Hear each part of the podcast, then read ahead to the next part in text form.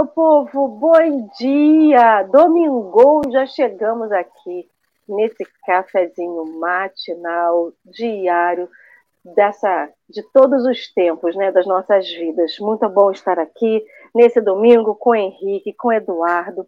E antes de começar a nossa audiodescrição, né, dar bom dia para esse chat querido amado, que iremos falar já já com todo mundo. E para você que está em casa, nos ouvindo depois, nos vendo depois pelo podcast, bom dia, boa noite, boa tarde e boa madrugada. Porque toda hora é uma hora de um bom café, né?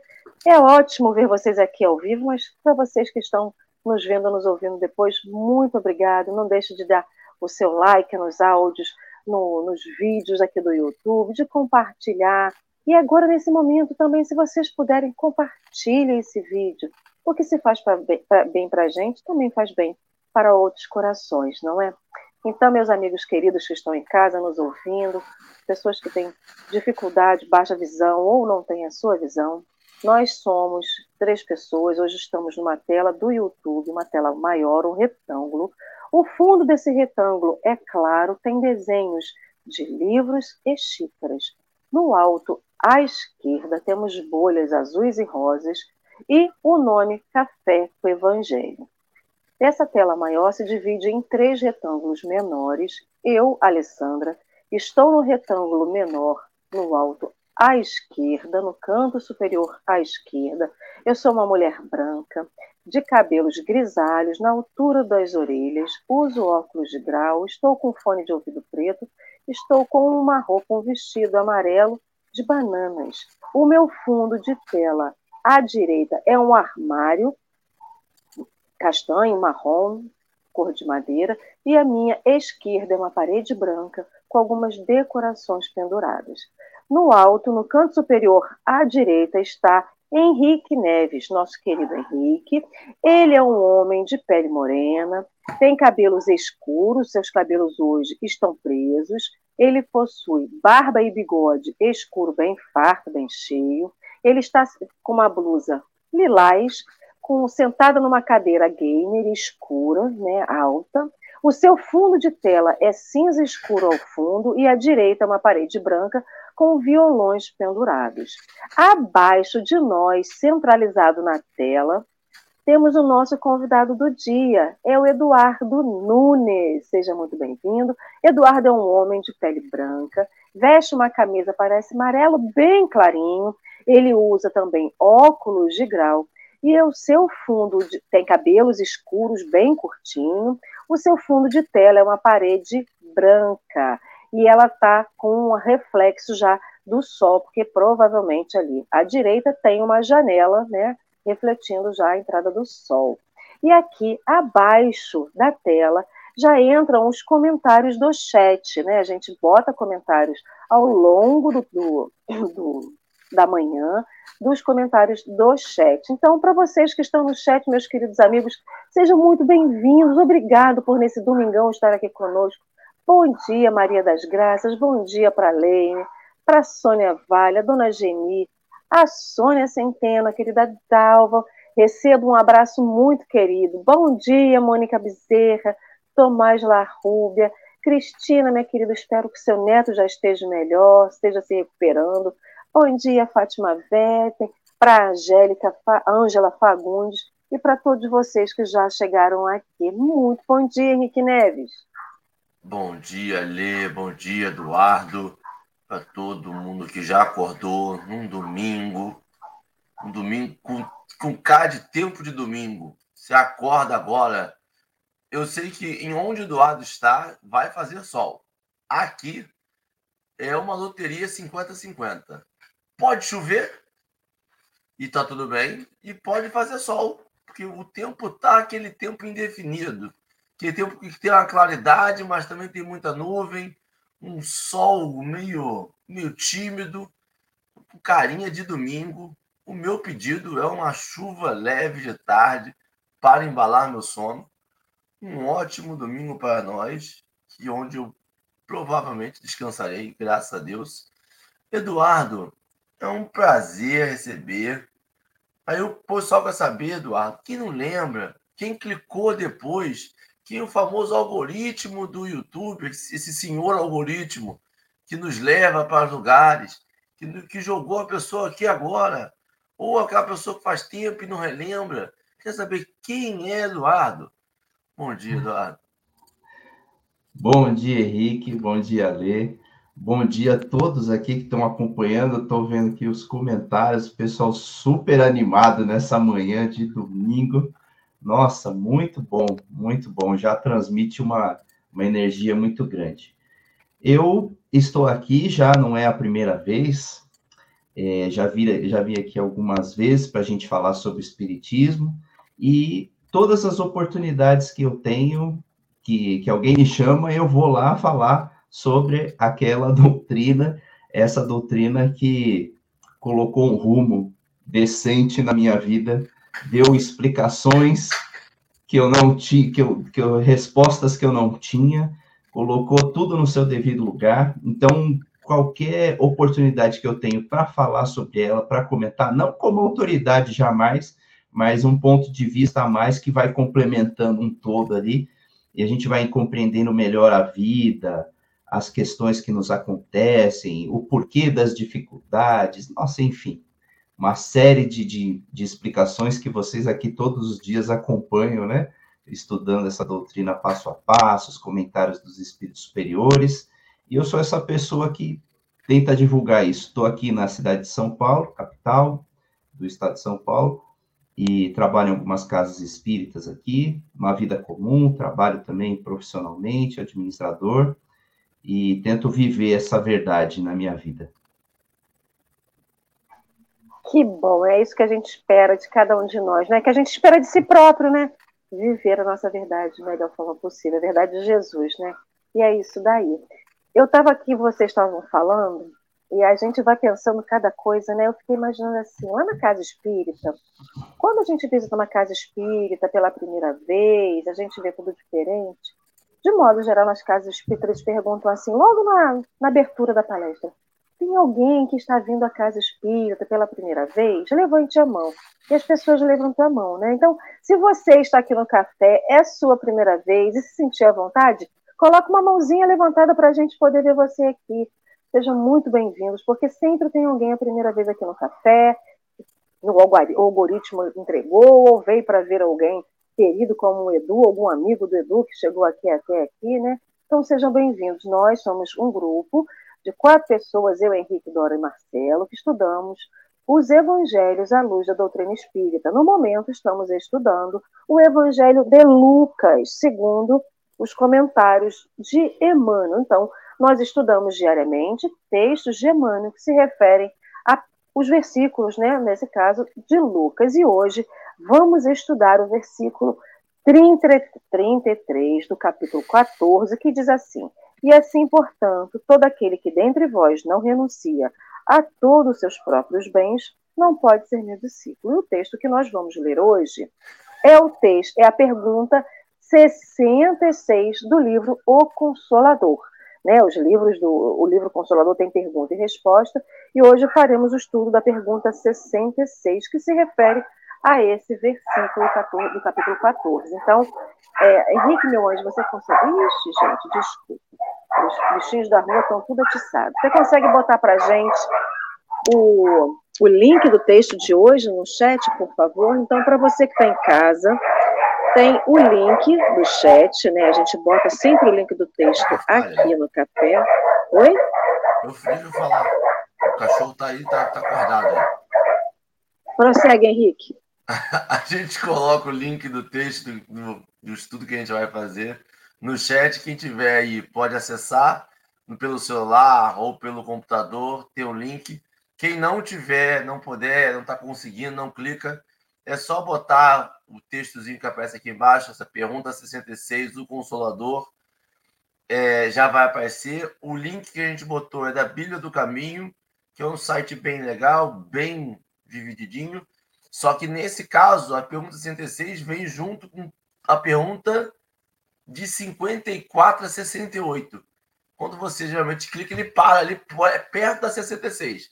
Aí é só se achar ali rapidinho e ler. E a gente sempre incentiva a pessoa, mesmo com todo estudo, mesmo a gente falando uma hora mesmo a gente estudando uma semana, a mesma passagem, a gente incentiva a pessoa a ir lá, clicar, ler, ter a sua interpretação do texto, porque é, é individual nesse né, conhecimento, por mais que eu queira ter a visão da lei, eu vou ter a minha visão da visão da lei, né? Então, importante a gente voltar e recorrer ao texto que é o, o basilar, que é uma palavra espírita, basilar que vai nos guiar, né? Vai ler. Os cachorros já andaram. Gente, programa ao vivo tem disso. Graças a Deus estamos aqui em dupla com o nosso convidado para um socorrer o outro, mas muito, muitas desculpas para vocês.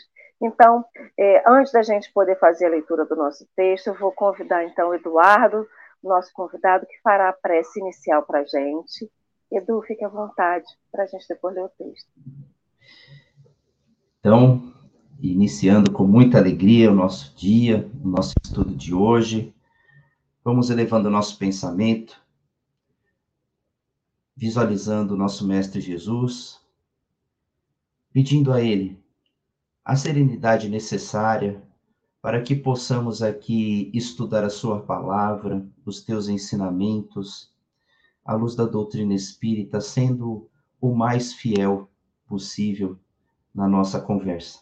Que esse estudo aprofunde o entendimento em nossa alma e que promova modificações nas nossas atitudes, no nosso melhor entendimento da tua palavra, para a gente poder divulgar cada vez mais esse evangelho da forma correta, sem interpretações equivocadas. Mas ainda somos muito iniciantes nesse conhecimento. Precisamos do teu amparo, precisamos do teu apoio, desse, da tua sabedoria para nos inspirar. A sua e de todos os mensageiros do plano espiritual que estão sempre conosco, nos auxiliando. Então, fica conosco por todo essa, esse programa, por hoje e sempre. Que assim seja. E assim vai ser. Henrique agora vai colocar para a gente na tela. Agora a nossa tela mudou. Nós estamos enfileirados, um em cima do outro, no canto eh, à esquerda, eu ao alto, Henrique no meio, O Eduardo mais abaixo, nós temos o nosso texto, ele está com a tela maior centralizado e à direita, é um fundo de tela preto com as letras brancas. Edu, meu anjo, fique à vontade para ler. Questão 66 do livro O Consolador. O preceito evangélico. Assim, pois, aquele que dentre vós não renunciar tudo que tem não pode ser meu discípulo. Deve ser interpretado no sentido absoluto? Resposta de Emmanuel. Ainda esse ensino do mestre deve ser considerado no seu divino simbolismo.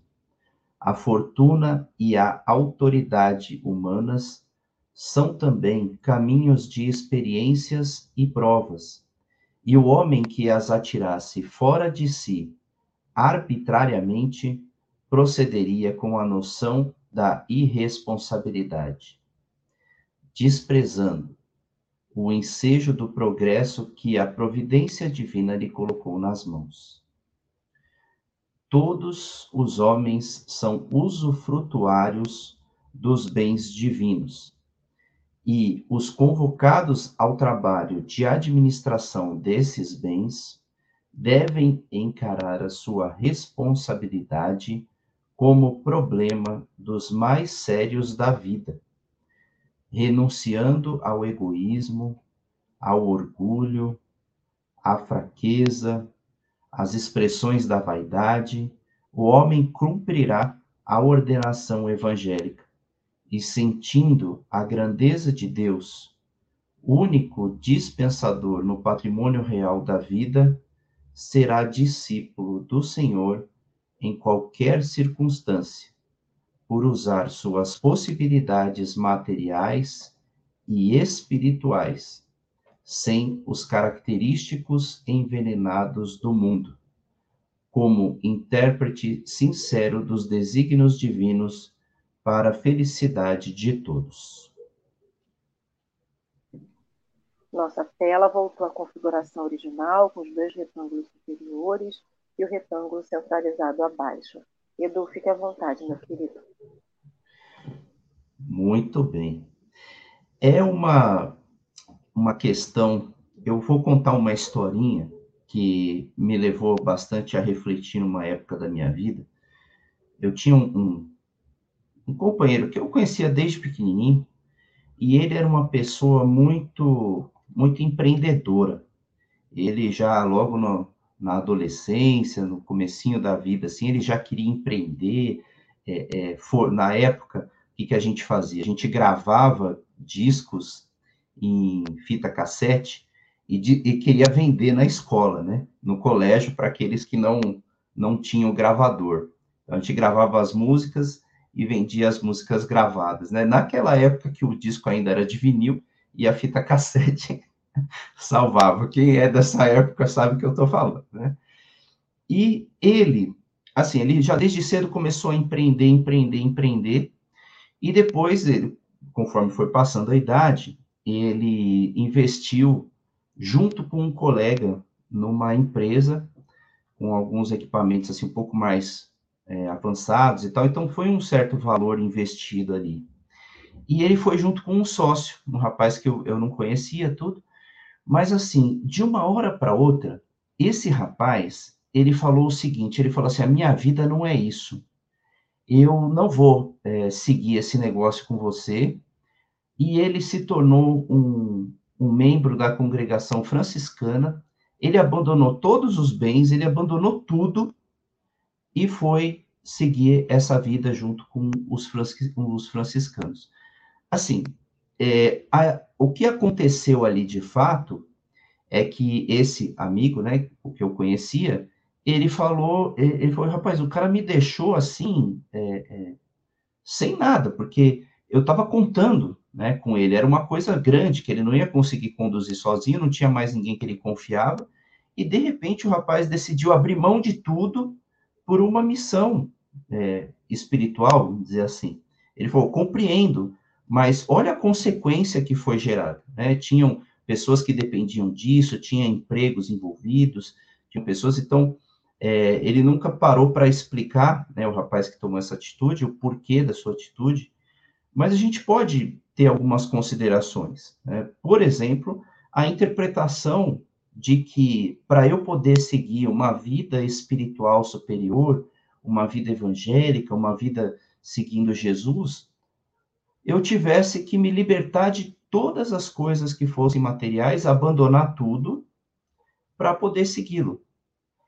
E a gente vê aqui uma interpretação muito, muito, assim, bem profunda de Emmanuel, é, para esclarecendo, né, essa lição, que é a nossa, a nossa, o nosso grande desafio nessa existência é pegar a lição de Jesus e começar a interpretá-la da melhor maneira para que a gente não cometa é, alguns absurdos. E remetendo a essa frase, né, assim, pois, aquele que dentre vós não renunciar a tudo que tem, não pode ser meu discípulo. Se a gente pega a frase isolada, realmente parece que ela é esse contexto. Olha, é isso, a letra é isso, então é isso que eu tenho que interpretar. E muitos irmãos nossos de outras religiões acabam seguindo essa interpretação mais literal da letra, mas tem uma outro, um outro sentido que, a, que o Evangelho nos propõe, né? que é entender o contexto em que aquilo foi, foi dito. Em nenhum momento Jesus fala para que dessa, dessa forma, né? ele explica um pouco melhor esse assunto. Mas depois a gente, durante a nossa conversa, a gente até pode trazer isso à tona, mas sobre essa atitude, assim, impulsiva, da gente pegar um texto é, de Jesus, claro, e, e, simplesmente abrir mão de todos os bens, o que, que, será que isso impacta na nossa vida? Imagina hoje, falar assim, não, eu quero ter uma vida evangélica, eu quero ter uma vida superior. E hoje eu vou pegar e vou falar assim, não, pronto, eu, a partir de hoje, eu não quero mais saber de nada material. E, e porque eu vou seguir Jesus. Gente, dá para imaginar o tamanho do impacto que isso seria na vida da nossa família, das pessoas que dependem de nós, dos nossos parceiros, até dos nossos empregadores. É, né? eu, eu não consigo imaginar. Jogo um pouquinho aqui para vocês, para a gente trocar. é complicado, né? Porque a gente, enquanto você lia, enquanto você contava a história do seu, do seu, seu amigo, e lendo isso aqui, relendo, eu fico. A primeira pergunta que eu, que eu faço é o seguinte, até para tentar responder a sua pergunta: o que, que são bens para cada um de nós? Porque ele fala, né? Renunciar aos seus próprios bens. A história que você contou, Edu, ele retrata muito a imagem que a gente tem de bens como o material, né, naquele sentido realmente literal, bens, o que eu possuo, o que é meu, minha casa, meu dinheiro, meu emprego, meu trabalho, a, a, o meu sustento, enfim, a gente sempre agrega essa traz é, o sentido dos bens materiais, que também são. Mas aí a pergunta é: será que são só os bens literalmente materiais? Porque assim, se alguém vai me descrever, ele vai falar assim: ah, a Alessandra tem essa característica, aquela, aquela, né? E quem me conhece há mais tempo fala assim: olha, era assim, ela mudou e tudo mais. Então, tem algumas pessoas que nos definem pelas nossas características como se fossem bens, propriedades, algo que a gente detém e que não larga a mão. Seja o nosso orgulho, nossa vaidade, nossa luxúria, a nossa avareza, é, ou a gente é muito perdulário, né, gasta, enfim. Nós temos muitas coisas dentro de nós que nós próprios definimos como se fosse uma propriedade nossa. Então, se é uma propriedade nossa, ele é um bem nosso. É algo que a gente possui. Mas aí fica a pergunta, né? Até para tentar responder essa sua o que, que, você entende como bem seu? O que, que realmente é seu? Porque se a gente lembra que quando a gente desencarna a gente não leva nada, e a única coisa que a gente leva é aquilo que a gente realmente aprende, a gente poderia considerar como bem aquilo que é o que não o que não cabe nas minhas mãos, né? O que não cabe nas nossas, nossas mãos, o que não cabe dentro dos nossos dos nossos braços de uma forma material. E aí a gente também acho que vai começando a viajar um pouco nessa questão sobre propriedade, o que, que literalmente e verdadeiramente é meu. Porque o livro, a pergunta de Emmanuel, na verdade, ele fala, né? Aquele que dentre vós não renunciar tudo o que tem, não pode ser o meu discípulo. Aí a gente fala assim: ah, mas tem gente que é rico, é milionário, e faz trabalho de caridade. Faz trabalho de caridade com quantos por cento dessa sua riqueza? Porque assim, eu ganho 100 milhões, não ganho, tá, gente? Mas vamos supor que a Alessandra, Marcelo, desculpa, Henrique ou Eduardo ganhem 100 milhões por mês. Ele vai destinar um milhão por mês para caridade. Um milhão é coisa para chuchu? É coisa para chuchu. Mas quanto que ele está destinando dessa riqueza? 1%. 1%. 1% não é nada frente a tudo aquilo que ele tem. Vai fazer falta? Muito provavelmente não. Então, é o que, que a gente abdica dessa, dessa riqueza que a gente tem, dessa propriedade que tem, porque a gente às vezes pode abdicar 1% e não ser o suficiente. Não é só a gente largar, que nem o moço da história do Eduardo, né? Largou a empresa, largou o sócio e foi viver uma vida franciscana de bem ao próximo. Mas será que ele também, além do bem material, ele largou os outros bens que ele tinha dentro de dele? Aquilo que ele tinha de característica, de personalidade, de, de apego com os sentimentos, ele também largou? Porque também pode ter sido uma tentativa para ajudar a largar. Né? E é sobre isso, porque às vezes a gente tem tanto dinheiro e desapega de pouco. E mesmo assim continua, mesmo fazendo caridade, apega a tudo aquilo que ele tem às vezes a gente não tem nada. E também tem essa mesma característica. Então, quando Jesus fala isso aqui para mim, para Alessandra, a primeira coisa que eu lembro é sobre isso. O que, que realmente eu estou abrindo mão para seguir Jesus?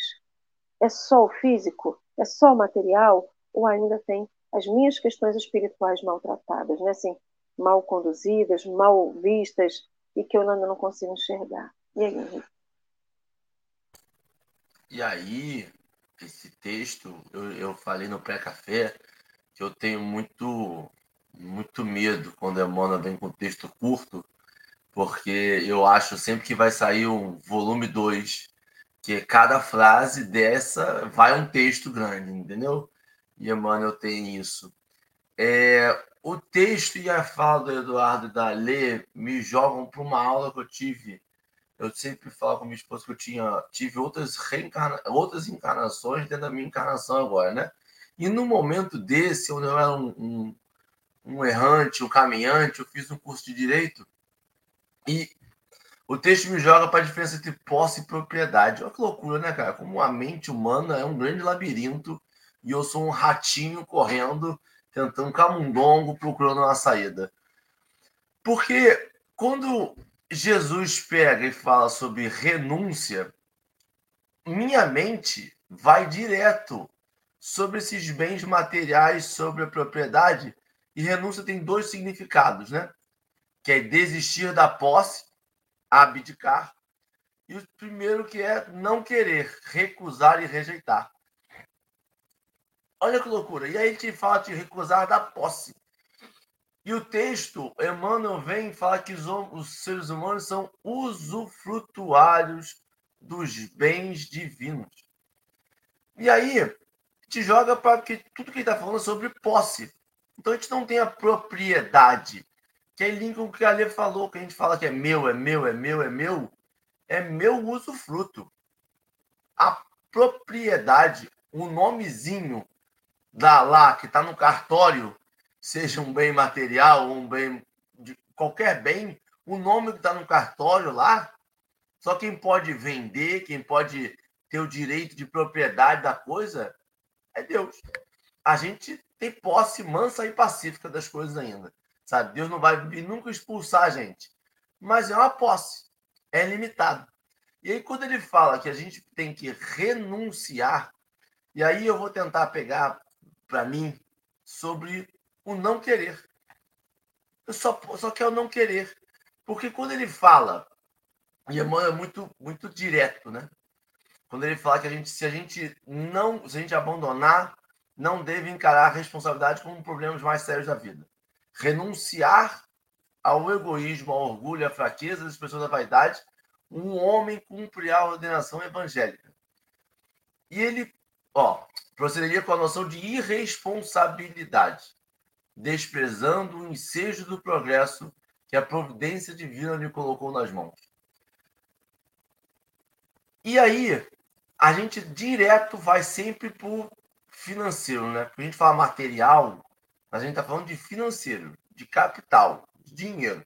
Porque ninguém está falando para a gente renunciar, quando a gente lê isso aqui, a gente não fala, não, então vou dar minha casa. Não, fala sobre essa oportunidade de de montar um negócio, essa oportunidade de eu, eu, eu ganhei uma herança e eu vou renunciar a essa minha herança. Ele está falando sobre, né? Mas aí quando ele fala sobre essa responsabilidade dos planos divinos da, da coisa, é confiar nesse planejamento reencarnatório e que nós temos que fazer desse nosso planejamento reencarnatório o melhor possível. A gente consegue usar, usar essa analogia para tudo eu posso não saber utilizar muito bem a fortuna que é ter um relacionamento a dois, encontro desta alma gêmea que as músicas de, de, de amor, de romance cantam. Eu não sei, não sei se eu sei utilizar, eu renuncio isso. Eu renuncio a paternidade, a maternidade, são bens divinos, tá, fazem parte do meu pensamento reencarnatório, mas eu acho que eu não vou dar conta, eu acho que a minha missão é somente fazer palestras, e eu não faço a minha meu evangelho dentro de casa, digamos assim. Eu não dou aquela atenção. Quando a gente faz isso por financeiro, como a gente está muito preso na ideia de que o dinheiro é mal, o dinheiro é fonte do mal. E a gente já estudou, já estudou aqui, Emmanuel falando que, na verdade, não é. É o que a gente vai fazer com ele.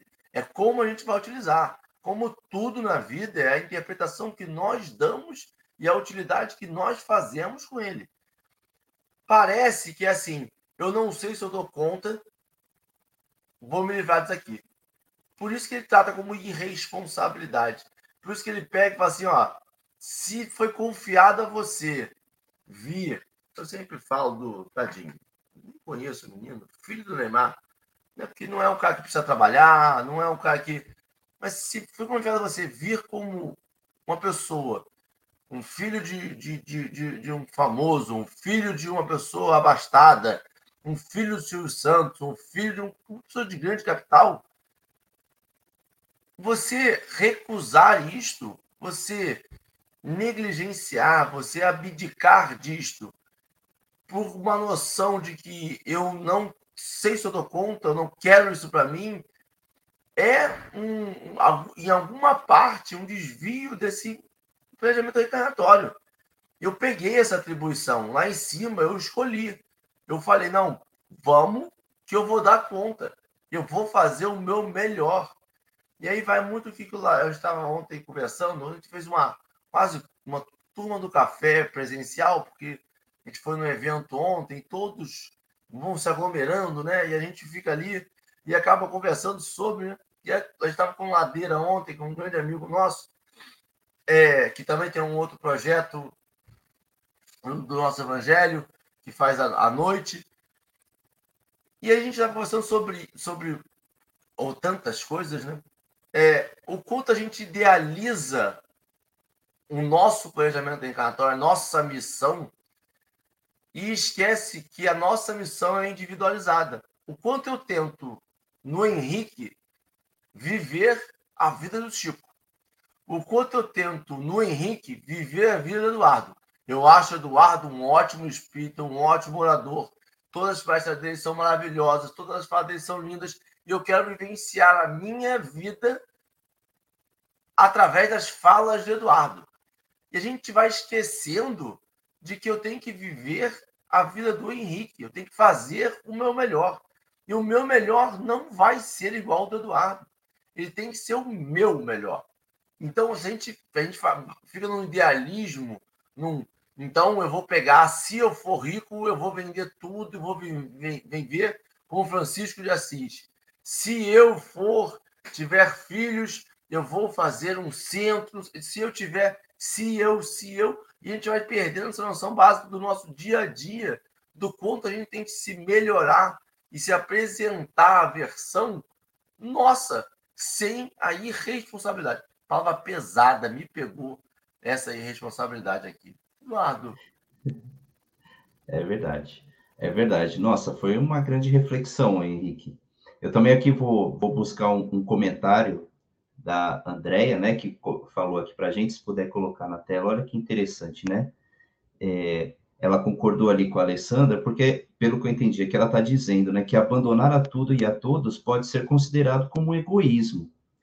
Veja, quer dizer, é, é vai muito ao encontro do que o Emmanuel está falando ali, uma irresponsabilidade você pegar algo que, que, que a providência divina colocou em tuas mãos para você falar assim, não, não, eu quero só cuidar de mim, da minha espiritualidade e tal, e todo o resto, né, não, não importa mais. Ou seja, imagina se a gente sem recursos financeiros, né, a gente, todos nós temos os nossos recursos da nossa experiência, da nossa bagagem, da nossa educação, do nosso trabalho mesmo, as mãos, os braços para quem pode trabalhar, ajudar o próximo nesse sentido, ajudar um vizinho, ajudar um colega de trabalho com seus conhecimentos a se desenvolver também, ajudar a sociedade com algum estudo que faz.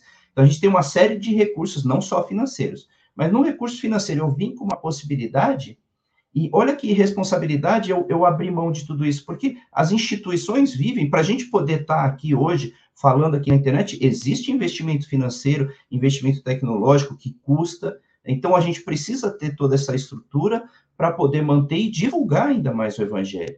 Imagina a, a, a missão de uma pessoa que vem com recursos além do necessário para ela e pode administrar esses recursos de uma forma que possa é, ajudar mais e mais pessoas. Então, a missão da pessoa está ligada a isso. Virar as costas para isso é irresponsabilidade.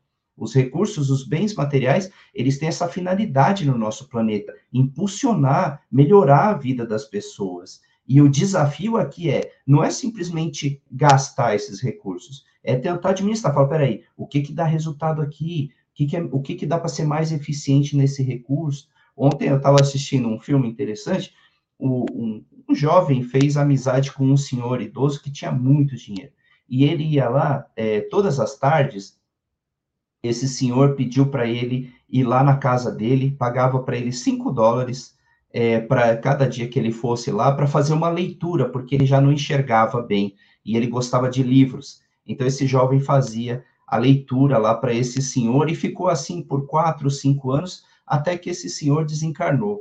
Quando esse senhor desencarnou, ele pegou uma parte da fortuna imensa dele e falou assim, e deixou no testamento dele: esse recurso vai ficar aplicado no investimento e com a renda desse investimento você vai bancar a sua universidade. Ele deixou como herança para o rapaz. Só que quando terminasse a universidade, retirava esse investimento e ia para outra finalidade. Ele deixou isso em testamento. Mas olha a visão administrativa do recurso. Não é pega esse dinheiro, paga a sua faculdade e depois vê o que dá. Ele manteve o principal para poder ajudar em outros projetos e ajudou aquele rapaz com o rendimento daquele valor. Então, olha como a administração dos recursos materiais, se a gente tiver, a gente pode perpetuar eles, né, se ele for bem administrado. E aí eu acho que vai a, a irresponsabilidade que Emmanuel cita, da gente simplesmente virar as costas para isso sem utilidade nenhuma, né? Eu vou só cuidar do meu. Aí olha o egoísmo que a Andrea citou aqui, né? Eu só fui cuidar aqui da minha paz, não quero mais saber de ninguém e, e né, refletindo na nossa família também, virei as costas para a família, porque nossos pais vão ficar idosos também, talvez nós tenhamos que cuidar deles, e aí? O que, que eu vou fazer? Né? Não tenho recursos, não tenho nada, então vai além. Eu acredito que o abdicar aqui de Jesus, né, com base na orientação de Emmanuel e nas nossas reflexões, ele, ele vai para um nível de renúncia que é assim, quando eu me ver diante de tamanho recurso, ou um recurso que seja além das minhas necessidades, eu possa renunciar a exatamente isso, ao meu próprio egoísmo. Pensa, de, renunciar, deixar somente para mim. Né? E aí, trazendo uma outra reflexão de uma frase de Jesus, né? Que é mais fácil um, o camelo passar pelo buraco da agulha do que o rico entrar no reino dos céus.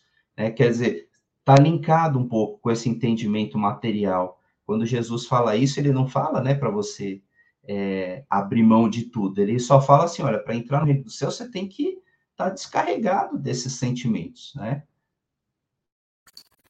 Eduardo, eu vou pegar agora rapidinho. Olha que loucura, você falando, cara. A gente tem que esquecer, a gente, a gente vive a nossa realidade, a gente aplica a nossa realidade tentando levar ela para o conceito da sociedade em que Cristo vivia, né? a gente fala sobre essa que você falou agora do camelo, e a gente lembra, tem que lembrar que na sociedade em que Cristo vivia, né, era escassez. Quem produziu a abundância, isso que nós vivemos no tempo de hoje, em que eu vou lá e eu escolho entre 650 mil eletrônicos para ser entregue na minha casa, que eu vou no mercado, eu compro tudo, absolutamente tudo. Dependendo da cidade, Eduardo está em, em, São Paulo. São Paulo você pode comer um peixe crescido lá numa comunidade do Japão. Você consegue encontrar no mercado. Você consegue comprar uma alga da, da Síria. Você consegue comprar um pão. Você consegue comprar de um monte de lugar. Isso só foi possível a partir de 1900. Até esse período era escassez era o que tivesse, o que dava, e ela tinha troca, tinha troca, mas era troca muito mais limitada, eram trocas muito mais concentradas. Quando, gente, tá, quando Jesus falou sobre o rico, era o rico daquele momento, daquela época, daquela cidade. O rico daquela cidade não se compara ao rico de hoje. O rico de hoje consegue comprar e consegue acumular algo num, num dispositivo. O rico daquela época tinha que ter um grande depósito, um grande armazém, porque tinha que possuir aquelas coisas, né? E quando a gente lembra desse texto que ele fala assim, nós somos usufrutuários, a gente tem que saber o que fazer.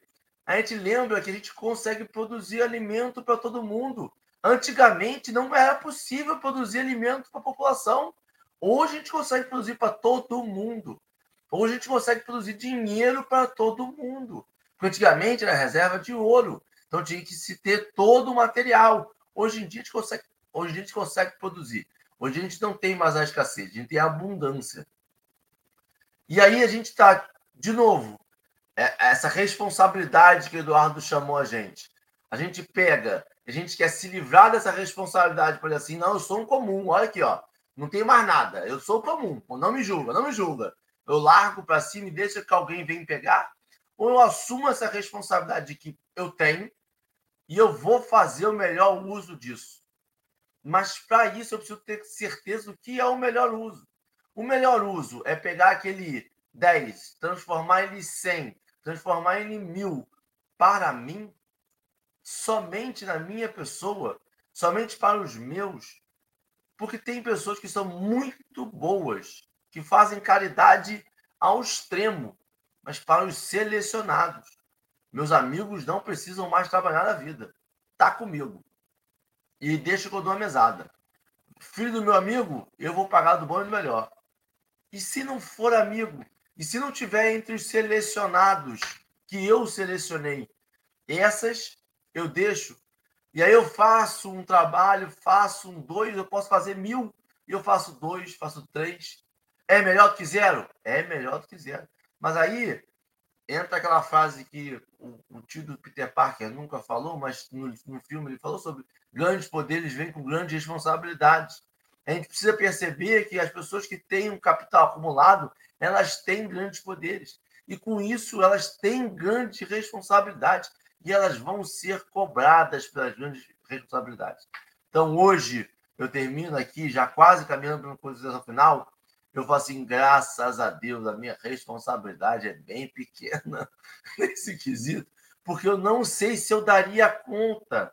Eu não sei se no momento em que as coisas te chamam, apelando para o seu ego, apelando para sua autoestima, apelando para tudo aquilo que cativa você enquanto materialista, se eu daria conta de renunciar ao materialismo, ao meu materialismo, e aceitar essa divindade, aceitar esse, esse cristianismo, aceitar esse discipulado.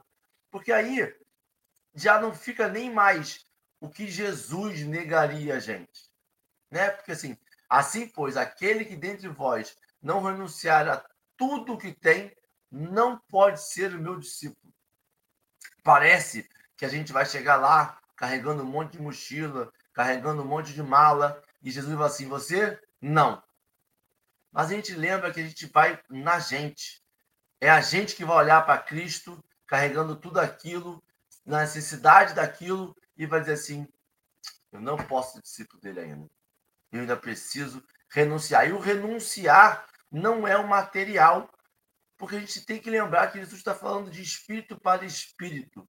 Ele não está se importando de verdade nesse momento se eu tenho 10, se eu tenho 20, se eu tenho 100 mas é se eu preciso dos meus 100, se eu não viveria sem os meus 100, se eu sou capaz de olhar para um amigo que está precisando de 10 e dar os meus 10. Se naquele momento em que eu estou na prova, eu faço o meu materialismo primeiro, aqueles grandes jargões, farinha pouco, meu pirão primeiro, tudo aquilo que, que a gente entra como um consenso social, que a gente vai vendo que Cristo veio e mudou isso. Se a farinha é pouco, vamos comer um pouquinho de cada vez e vai dar para todo mundo. Vamos ver quem tem mais fome. Vamos ver quem tem mais necessidade dessa farinha. Porque também não é justo eu comer 5 quilos de farinha, descobrir que a farinha é pouco, continuar comendo mais um pouquinho. E quem está sem comer três dias, vai comer um pouquinho, porque também é pouquinho para mim, né? Não ia dividir igualmente. Então, assumir essa responsabilidade. E se confrontar com ela, aceitando que a gente precisa fazer isso, aí a gente entende que, na verdade, essa renúncia seria a coisa mais fácil né, a se fazer.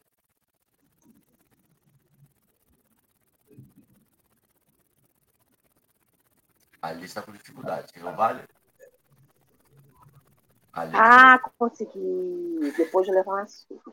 Eu vou falar brevemente, fazer minhas considerações finais para dar a palavra para o Eduardo. Mas voltando àquela, àquele comentário da Andreia, se não me engano, no, no chat, sobre o egoísmo. Eu faço outra pergunta. Egoísmo para quem? Por que alguém que tem uma fortuna gigantesca, pegando de novo o gancho da história que Eduardo contou lá no início do café. Sobre uma pessoa que tem posses e que resolve de um dia para o outro abrir mão de tudo e seguir uma vida evangélica. Aí eu pergunto: egoísmo da parte dele, por quê? Egoísmo em relação a quem? Para quem? Porque olha só, o pai de Saulo, quando Saulo abriu mão de tudo aquilo que ele tinha e se converteu a Paulo para seguir e pregar Jesus, seguir os seus ensinos e fazer a sua vida apostólica, ele foi, ele foi considerado egoísta. Você está jogando tudo aquilo que eu construí fora.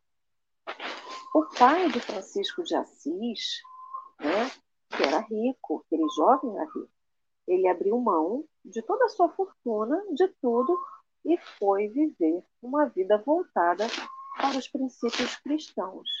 O pai dele, muito provavelmente, virou para ele e falou assim: Você é egoísta.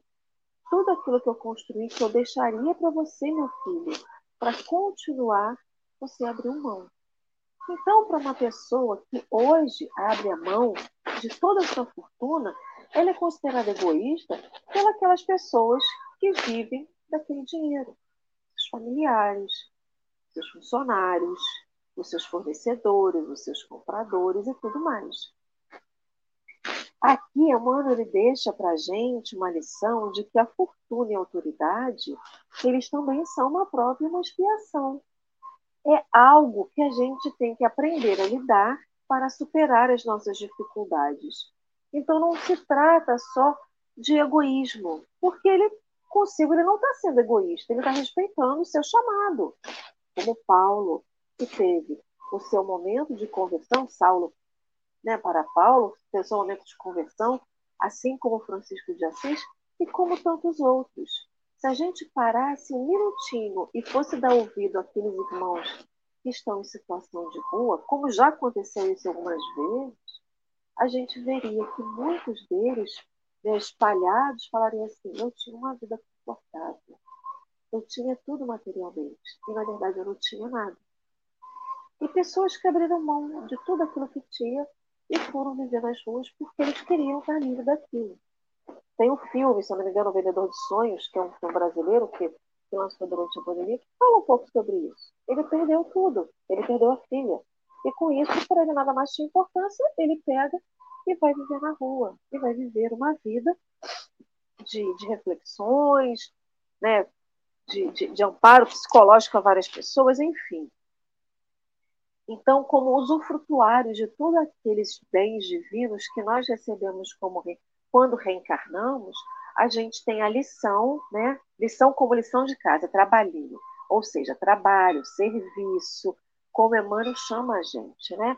De aumentar no... os nossos bens divinos, aumentar as nossas, os nossos talentos. A gente não pode esquecer das parábolas dos talentos porque os, os bens divinos que a gente recebe, elas têm que ser aumentadas.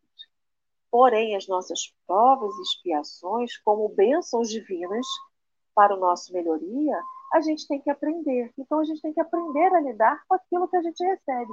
Então, quando Jesus fala de renunciar aos nossos próprios bens, renunciar tudo aquilo que não faz mais bem para a gente.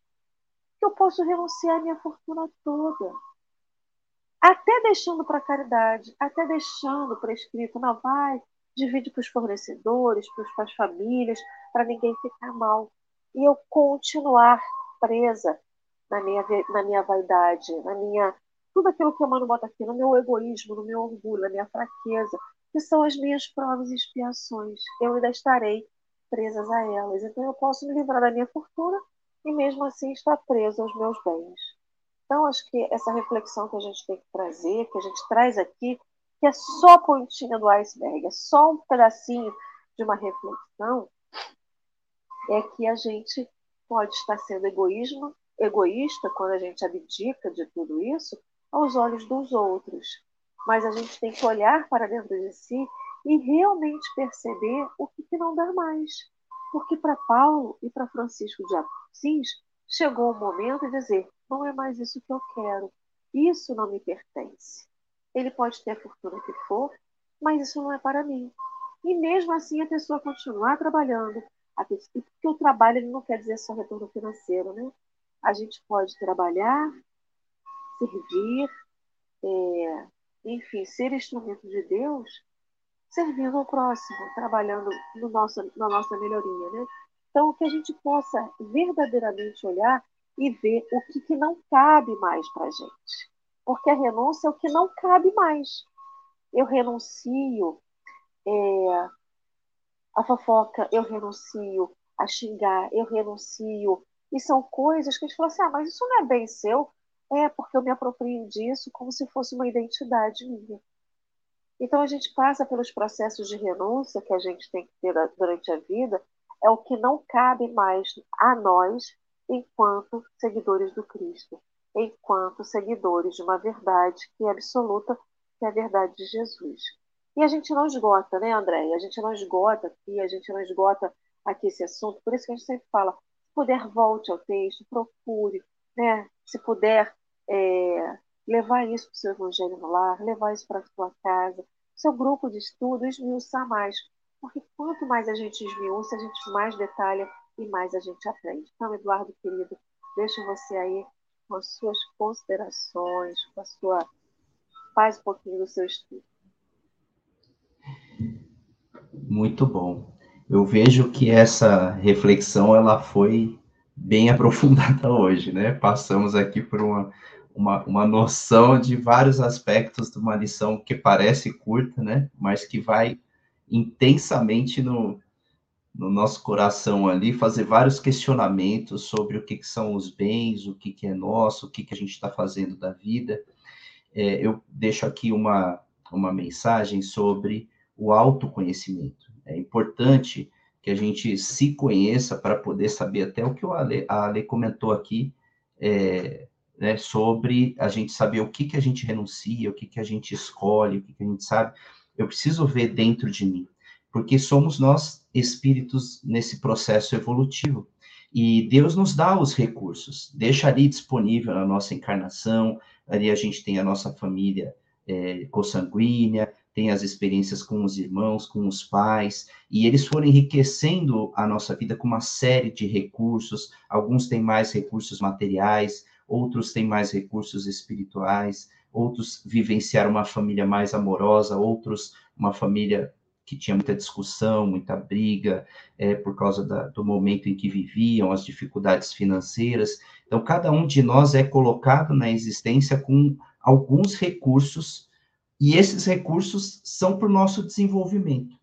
E conforme nós vamos desenvolvendo, o nosso progresso, trabalhando com, com tudo que está acontecendo na nossa vida, como que a gente encara uma família difícil, como que a gente encara uma família com, abastada, né, com bastante recursos, a gente começa a aprender exatamente isso, o que, que faz bem para nós, o que, que não faz bem, porque se eu quero viver uma vida com Cristo, é uma vida leve, ela é uma, uma vida leve, ela é uma vida de fé, de confiança no futuro, de saber que essa situação ela é passageira, ela está acontecendo agora, mas que em breve nós vamos passar por isso, depois nós vamos ter outras situações para enfrentar, porque em cada uma delas há um crescimento. Agora, o que, que eu estou carregando comigo, o que, que eu estou fazendo? Eu preciso, é, tem coisas, né, como a gente estuda ah, no nosso autoconhecimento, para eu poder fazer escolhas, eu também estou renegando a outras coisas. Eu tenho que pesar que todas as vezes que eu vou fazer uma escolha na minha vida de como que eu vou agir, que é, eu vou abrir mão de outras coisas. Eu escolhi isso, porque eu acho que isso é bom para mim, mas eu também vou ter que negar outras coisas, vou ter que deixar coisas para trás. Eu vou ter que fazer opções, gera ganhos e gera algumas perdas.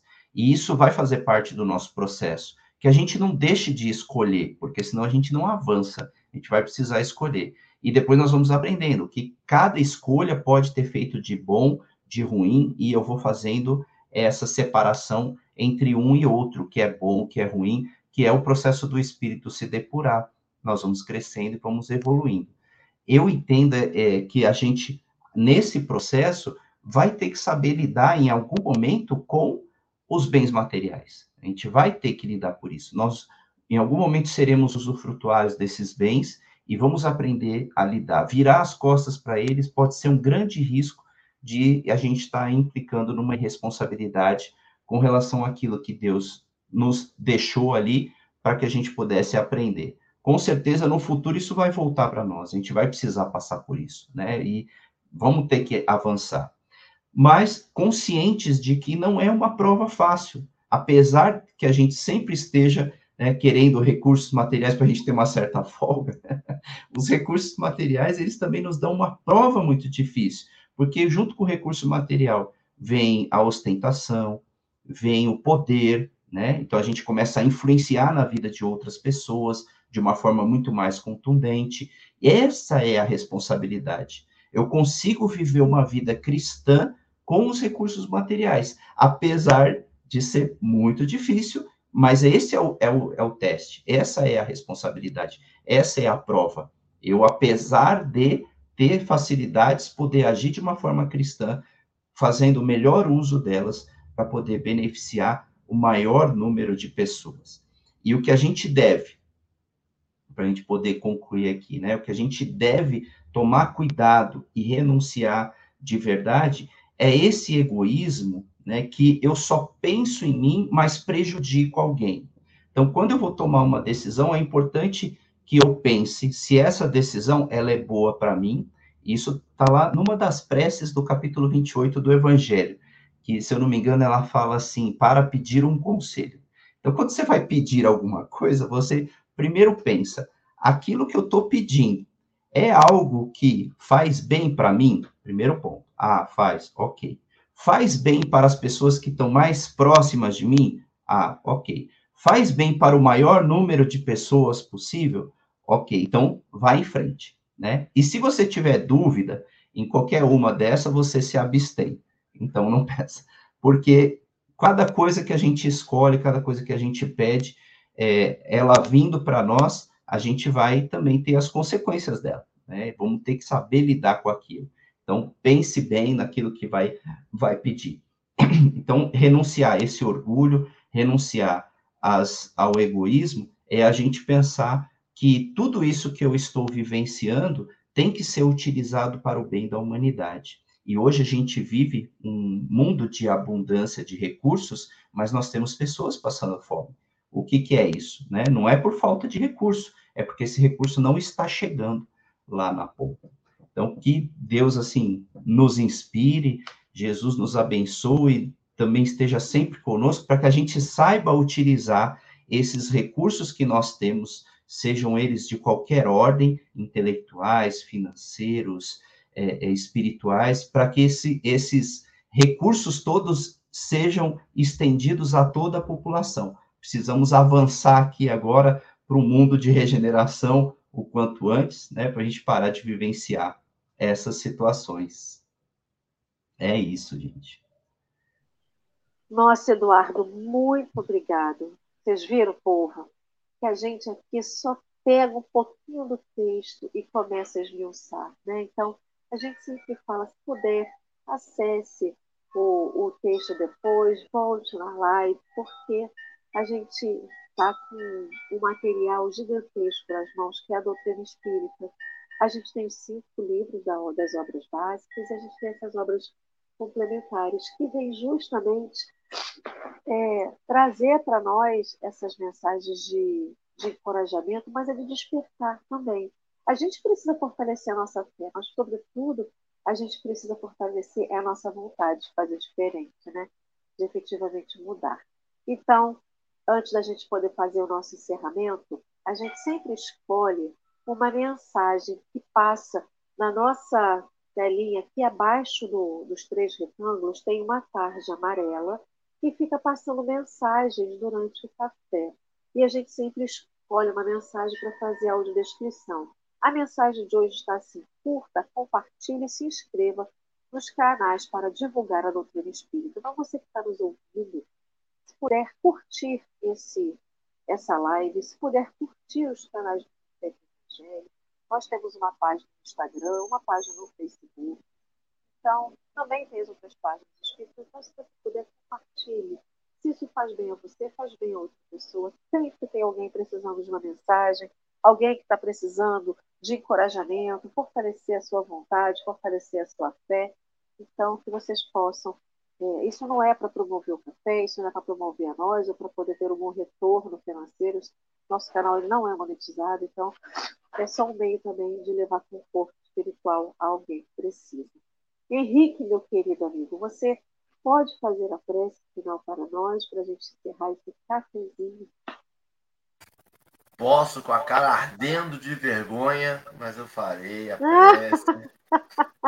Domingo, hoje, já não. O programa de, de descansar à tarde já está cancelado. E eu vou cair para o estudo, porque a cara ardeu demais hoje. Vamos agradecer esse momento em que a gente pôde compartilhar os ensinamentos, aprender em conjunto, que a gente pôde ter sentimentos tão nobres, tão puros, tão bons, num domingo, iniciando o dia, que a gente consiga levar esse sentimento de, de fraternidade, de amor, esses ensinamentos do texto para hoje, para essa semana que vai se iniciar amanhã, para que a gente consiga praticá-los diariamente. Que os textos, que os estudos nos ensinem a ter a sabedoria para discernir, para poder ver as coisas e entender o que está se passando na nossa vida, como, quando, porquê e o para quê. Que a gente possa ter muita serenidade nas escolhas e perceber cada dia mais que tudo passa pela gente e nós somos a nossa maior responsabilidade. Se a gente quer um mundo de regeneração, a gente tem que estar regenerado. Que a gente tenha capacidade para discernir e para aprender sempre. E assim seja, graças a Deus. O Eduardo falou, agora acabou o café, entre aspas, eu vou dizer, Eduardo, estava pensando que estava falando. Vou compartilhar minha cara ardendo, hoje é domingo. Eu, eu, graças a Deus, eu não passo fome, eu não. Eu tenho algumas necessidades materiais que eu não, não, não tenho, eu gostaria de ter, mas aí estava falando, eu estava pensando, gente, eu quero mais, né? Eu quero mais. Para que eu quero mais, gente? Tá bom essa responsabilidade aqui, gente. Nossa, que doideira. O café hoje foi para mim, sabia? Entendeu? Muito bom. Muito obrigado. Queridos amigos, foi uma alegria ter com vocês aqui nesse domingo. Edu, Henrique, a todos vocês do chat, muito obrigado por estar conosco aqui nessa partilha da manhã. E não esqueça, meu povo, curta o seu domingo, descanse quem tiver que descansar, trabalhe quem tiver que trabalhar. Faça tudo aquilo que seja possível e necessário para o dia de hoje. E não esqueça, amanhã, sete da manhã, teremos mais café. Porque todo dia tem cafezinho, porque a gente ainda precisa de muito cafezinho na nossa vida. Ó, um abraço, queridos. Fiquem com Deus. Tá, deixa eu botar só eu.